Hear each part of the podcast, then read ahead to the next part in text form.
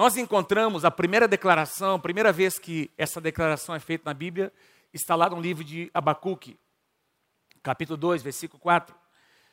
Essa frase, essa declaração é a base da reforma protestante.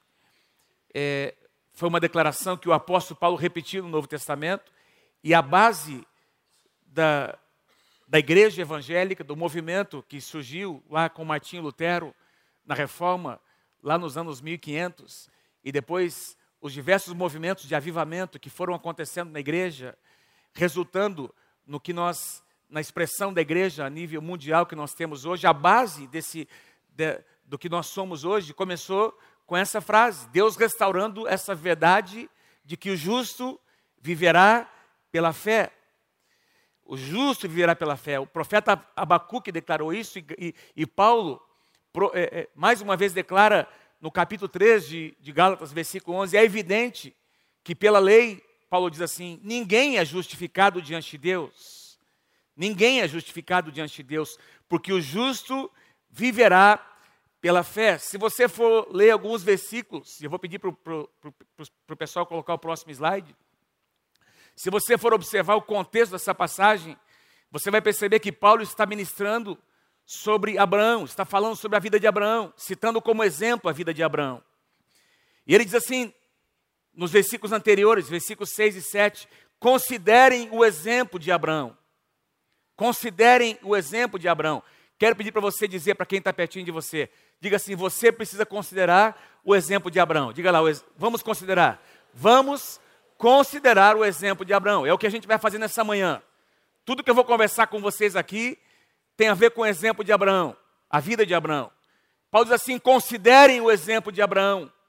Ele creu em Deus e isso lhe foi creditado como justiça. Estejam certos, portanto, de que os que são da fé, e não apenas os da linhagem natural, ou não os da linhagem natural, os que são da fé, estes é que são filhos de Abraão. Que declaração tremenda! Nós sabemos que a bênção de Deus permanece sobre Israel. Nós estamos vendo, inclusive, palavras proféticas se cumprir até hoje, até os dias de hoje. A nação de Israel está hoje experimentando alguns cumprimentos de palavras proféticas que foram liberadas por Deus para Abraão, no sentido natural. Até hoje a gente vê essas palavras, é, o cumprimento dessas palavras, mas nós queremos aqui trazer o sentido profético. Trazer o sentido profético, porque Abraão é chamado, é conhecido na Bíblia, é chamado na Bíblia de o pai da fé e o amigo de Deus. E se nós queremos aprender a andar por fé, o justo viverá pela fé. Se nós queremos aprender a andar pela fé, nós precisamos ver, aprender com o exemplo de pessoas que andaram. E nós temos muitos personagens na Bíblia que, aliás, tem um capítulo, capítulo 11 de Hebreus, onde nós lemos sobre os heróis da fé, e muitos deles são citados, muitos não são citados, mas tem ali o nome de muitos heróis na Bíblia. Mas se a gente vai, se a gente for, uh, uh, talvez focar alguém, não é? Que a Bíblia coloca como um representante da fé e chama essa pessoa de pai da fé. O nome dessa pessoa é Abraão e eu quero então conversar com vocês porque Abraão foi um homem que andou por fé, um homem de ação. Aliás, fé e ação, fé e ação são, estão sempre juntos. Quando Deus pede para Abraão, muitos anos mais tarde, quando a palavra de Deus se cumpre na vida de Abraão, quando, a, quando Isaac nasce, eu acho impressionante, nos anos da sua adolescência, Deus pede: Eu quero que você me devolva o seu filho. Eu quero que você me devolva. Vai lá no monte e devolve para mim. Sacrifica o seu filho. A Bíblia diz, meus queridos, que no dia seguinte, de madrugada, de madrugada, Abraão se levantou para agir em obediência. Resposta rápida, porque a fé exige uma ação rápida. Amém? Diga assim: fé e ação. O livro de Tiago, capítulo 2, versículo 26, na tradução da linguagem de hoje, diz assim: portanto, assim como o corpo sem o espírito está morto, diz assim, olha o que, olha o que o escritor aqui, o que Tiago diz, assim como o corpo sem o espírito está morto, assim também a fé sem ações. Tem uma tradução que diz sem obras, eu gosto dessa tradução. ações, que tem a ver com o nosso tema. A fé sem ações está morta. Não basta a gente crer apenas. Não basta apenas acreditar em Deus. Essa fé vai nos levar a alguma coisa prática. Vai nos levar a ações práticas. A sair da nossa. Uh, do nosso estado, às vezes, de, de conforto, não é? Da, da nossa zona de conforto. E se a gente olha para a vida de Abraão, nós precisamos, não é? A gente pode aprender com ele o que é que Deus disse para Abraão, como é que Deus conversou com Abraão, qual foi a resposta de Abraão ao chamado de Deus. E a gente vai perceber que isso tem a ver comigo e com você. Eu quero ler com você a passagem mais, talvez a mais lida, a mais conhecida sobre Abraão. Gênesis capítulo 12, a mais conhecida, a mais citada. Gênesis capítulo 12, versículos 1, 2, 3 e 4. Vou pedir para você me acompanhar aqui no painel. Você lê comigo esses quatro versículos. Gênesis capítulo 12, do versículo 1 ao versículo 4. Vamos lá, leia comigo. 1, 2, 3, vamos lá. Então o Senhor disse a Abraão: Sai da tua terra.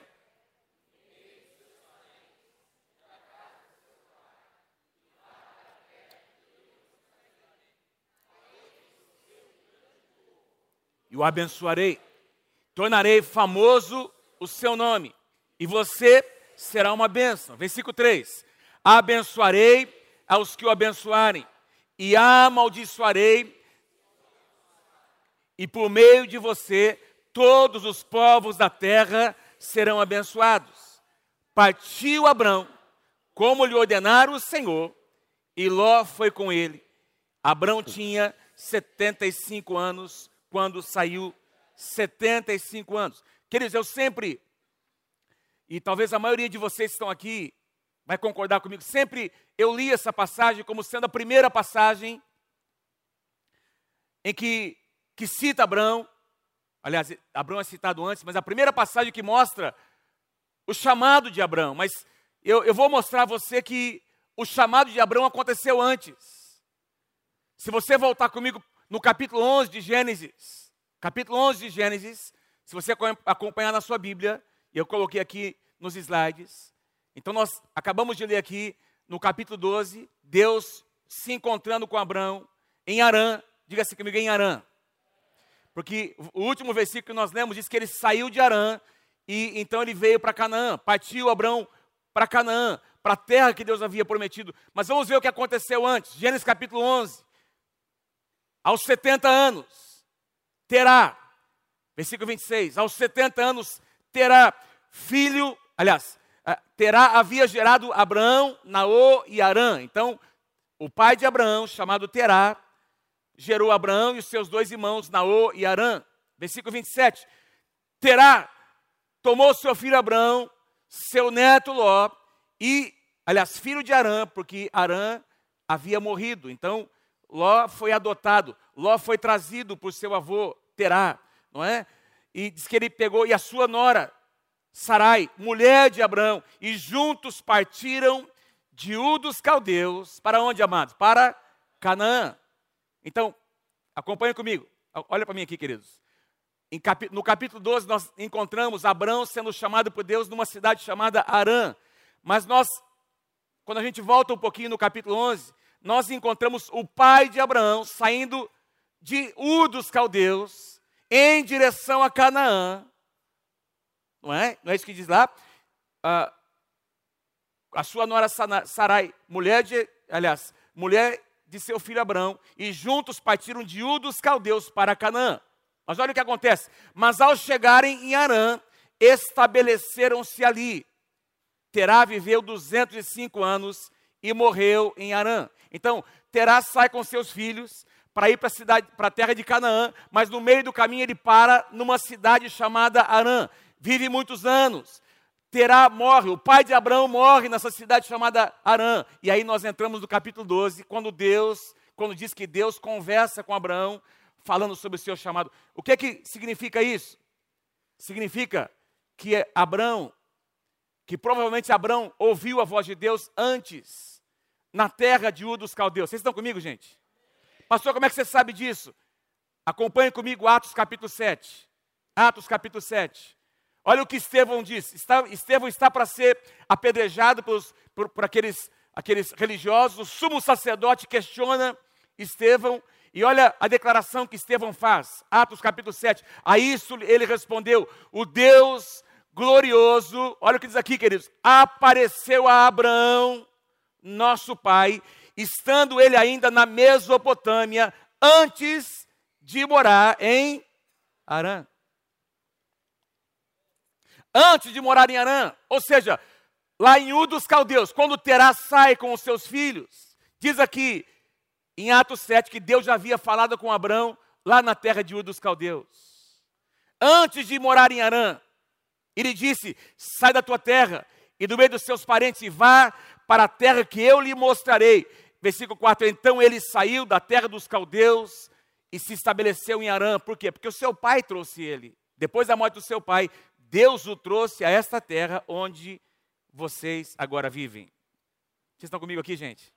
Então, Terá sai com seus filhos, se estabelece em Arã.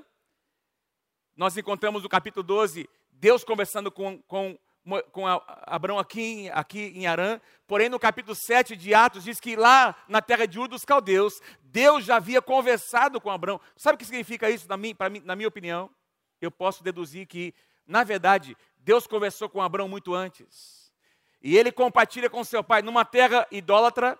O seu pai era um homem que adorava outros deuses, eles moravam no meio de um povo que adorava, né, que adoravam deuses pagãos, e de repente Abraão tem um encontro com Deus. Ele não tinha referência nenhuma, queridos. Ele não tinha um líder, não tinha um mentor. Ele não teve um pai para ser um exemplo na sua vida. Ele simplesmente teve um encontro com Deus, exerceu fé nesse Deus. E ele deve ter compartilhado com o pai dele: O meu Deus me pediu para eu sair dessa terra para ir para uma terra que ele vai me mostrar ainda. E o seu pai deve ter sido convencido por esse chamado de Abraão e saiu com ele.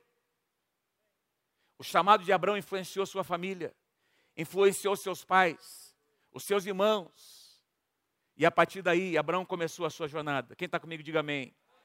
No capítulo 12, então, pelo que nós lemos em Atos 7, nós podemos deduzir que Deus estava apenas confirmando o chamado de Abraão, que já havia lançado para ele, sobre ele muitos anos antes. O que é que isso mostra para nós? Na verdade, você vai perceber que Abraão, muitas vezes, Deus confirmou o chamado.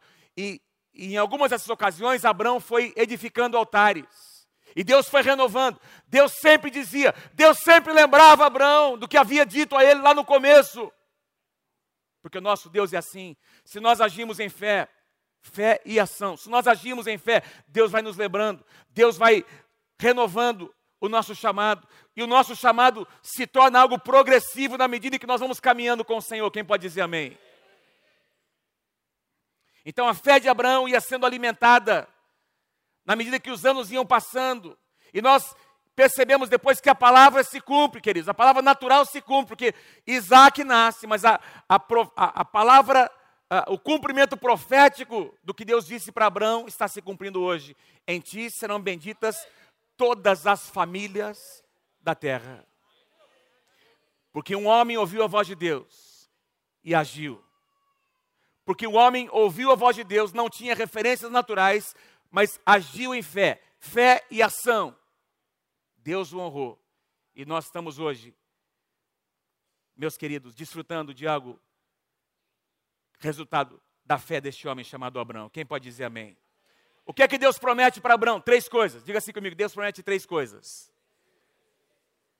Em Gênesis capítulo 12, versículos 1 a 4, Deus prometeu abençoar Abraão em três áreas principais e eu quero declarar sobre a tua vida, nessa manhã, em nome de Jesus, que em 2018 você será abençoado nessas três áreas.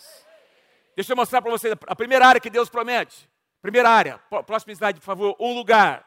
Deus diz para Abraão: sai da tua terra e vai para uma terra que eu vou te mostrar. E diz que eles partiram. Gênesis 12, 5. Partiram para a terra de Canaã, um lugar específico, e lá chegaram. Meus amados, até hoje, Existe uma luta por este lugar. É ou não é verdade? Tem guerra por esse espaço de terra. Até hoje. E até hoje nós vemos as profecias se cumprindo. Se alguém, se uma nação abençoa Israel, essa nação é abençoada. E se uma nação se levanta contra o Israel natural. Até hoje, essa nação está sendo resistida por Deus, porque Deus profetizou para Abraão: Eu vou abençoar os que te abençoarem, e eu vou resistir quem te resistir. Então, no plano natural, a gente percebe até hoje. No plano espiritual, o que é que eu quero sugerir a vocês? Eu quero sugerir a vocês que Deus quer nos dar um espaço. Quando Deus cria o homem e os animais, é ou não é verdade que o ser humano é um ser territorial? Sim ou não? Os animais são assim. A gente observa, é? é? muito interessante. Eu gosto de, e alguns de vocês eu sei que gostam também, não é? Eu gosto de ver esses, é, é, esses filmes, é? esses documentários que mostram os animais marcando o seu território. Marcando o seu território, não é? Porque a natureza animal é assim, e a natureza humana é assim. Espiritualmente falando, deixa eu dizer uma coisa para você: Deus quer que você marque o seu território. Eu vou repetir de novo. Espiritualmente falando, Deus quer que você marque o seu território em 2018. A terra que Deus te deu, o espaço que Deus te deu, o campo que Deus te deu, o jardim que Deus te deu, a casa que Deus te deu, o ministério que Deus colocou nas suas mãos. Esse é o teu território. Esse é o teu território. E Deus disse para Abraão assim: Olha, em Gênesis 13, mais à frente, olha, olha para o norte, para o sul, para o leste, para o oeste, e começa a caminhar sobre essa terra. Eu gosto de, do que Deus disse para Josué: onde pisar as plantas dos seus pés, onde você colocasse a planta dos seus pés, eu vou te dar como herança. Interessante que é diferente, porque para Moisés, Deus entrega um cajado, não é? Deus entrega uma vara, e o sinal da autoridade de Deus nas mãos do ministério de Moisés era a vara representava autoridade diante do Faraó, diante do Mar Vermelho.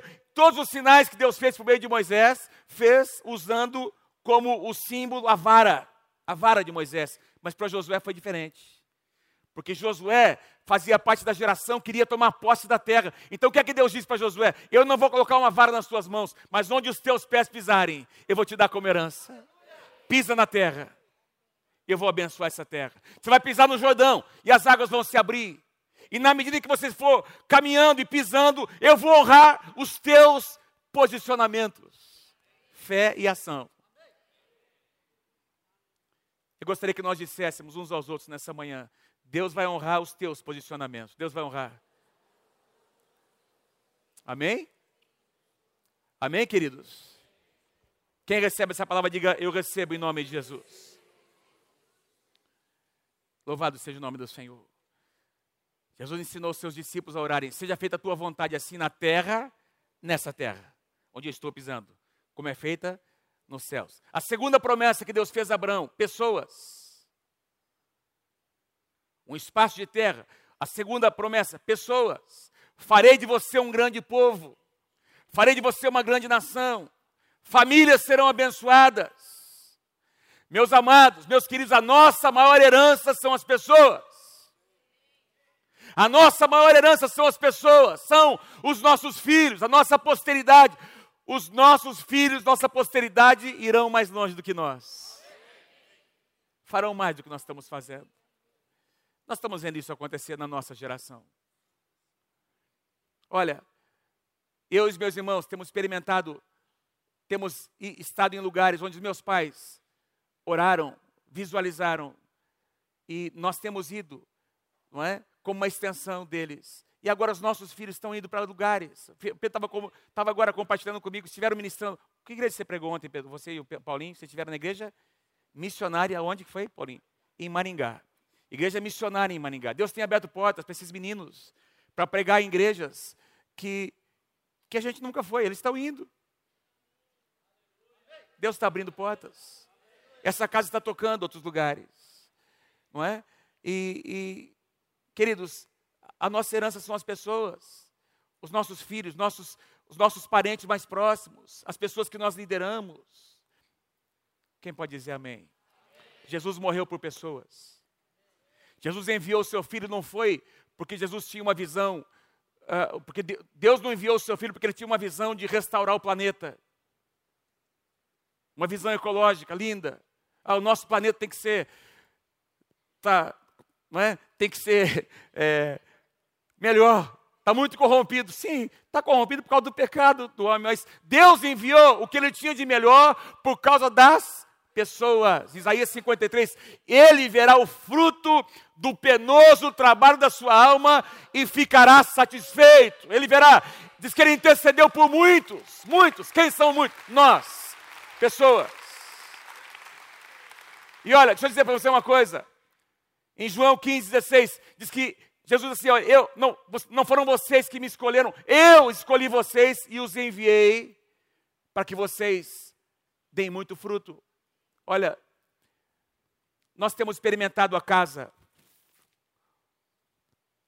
a casa de Deus como um lugar de oração, da presença de Deus. E nós queremos ficar neste lugar. Mas deixa eu dizer uma coisa para você: a missão da igreja é sair e tocar as pessoas. A missão da igreja é sair e tocar as pessoas. Ah, pastor, mas, mas foi Jesus que disse para Maria que ela escolheu a melhor parte. Escolheu porque Jesus estava ali com eles. A presença dele tinha que ser desfrutada. Mas a última declaração de Jesus aos seus discípulos foi essa: saiam para as nações e façam discípulos. A partir de Jerusalém, sim, é em Jerusalém. Vocês vão encontrar a presença de Deus, o Espírito, o poder de Deus vai tomar conta de vocês aqui em Jerusalém. Tem oração, tem jejum, tem quebrantamento, mas o resultado disso é sair para tocar as nações a partir de Jerusalém.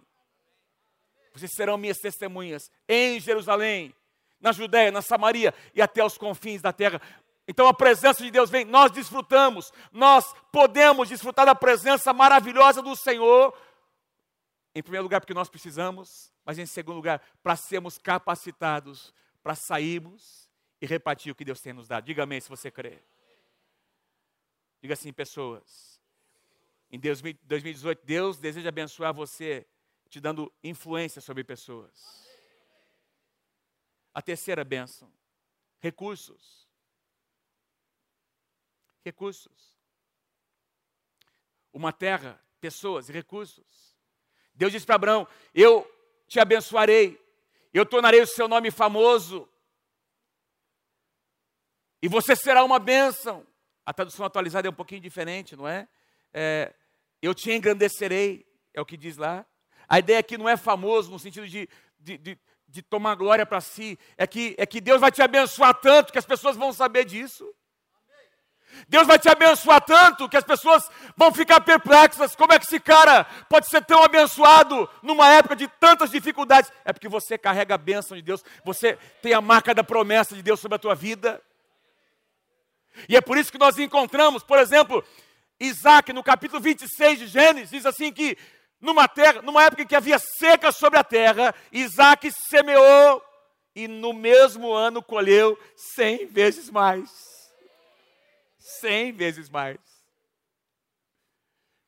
Deus abençoou Abraão, porque Abraão era uma pessoa muito próspera, ele tinha recebido uma herança do seu pai, mas você vai perceber que ele foi se tornando cada vez mais próspero, Deus foi abençoando, na medida em que ah, Moisés, em que Abraão foi caminhando com Deus, a bênção de Deus estava sobre ele, ele foi, ele foi prosperando, meus queridos. Isaac prosperou, Jacó prosperou, o seu neto Jacó, que a gente conhece, nós aprendemos no encontro com Deus, um homem que tentou lutar, obter a bênção de Deus pela sua força, teve um encontro com Deus.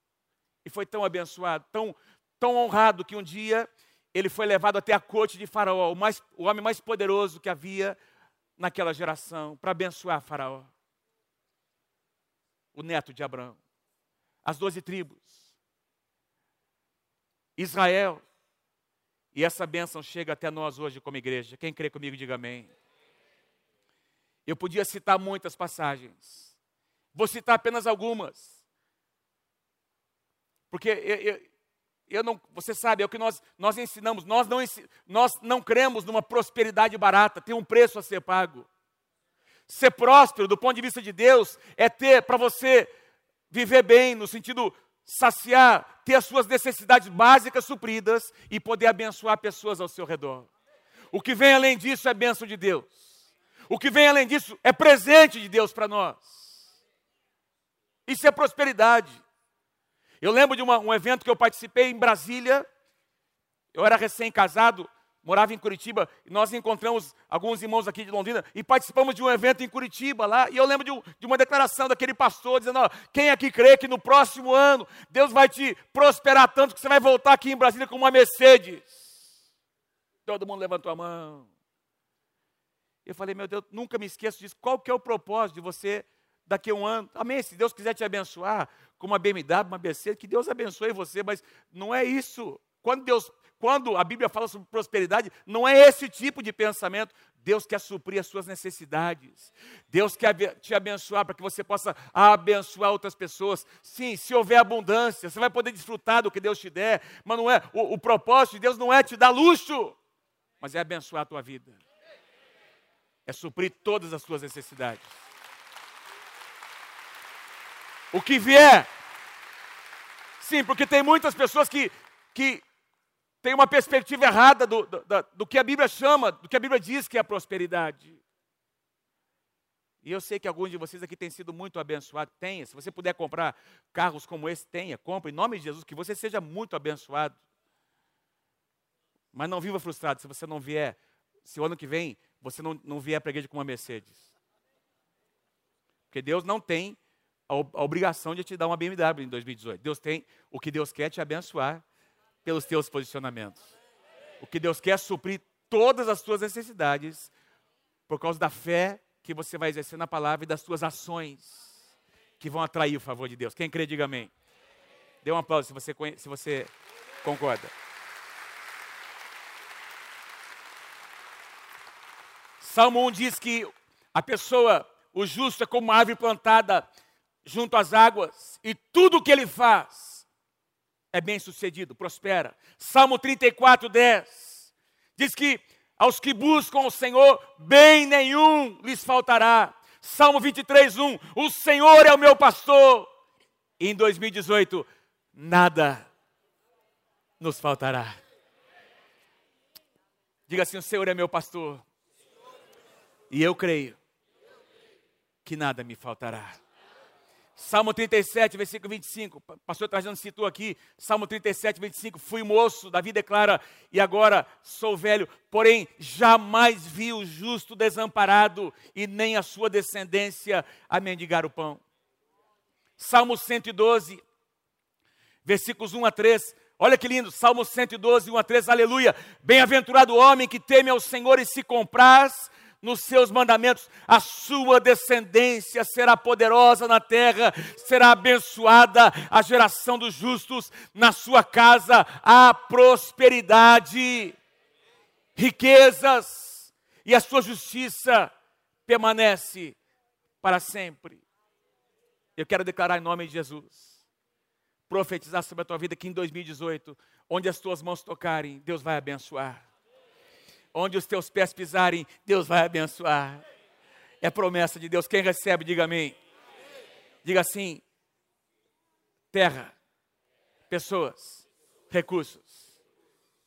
Deixa eu, deixa eu refazer. Diga assim: o meu território. Quer dizer, é o território da tua influência. Diga assim: o meu território. Pessoas e recursos. Mais uma vez, o meu território. Pessoas e recursos. Deus quer te abençoar com essas três bênçãos.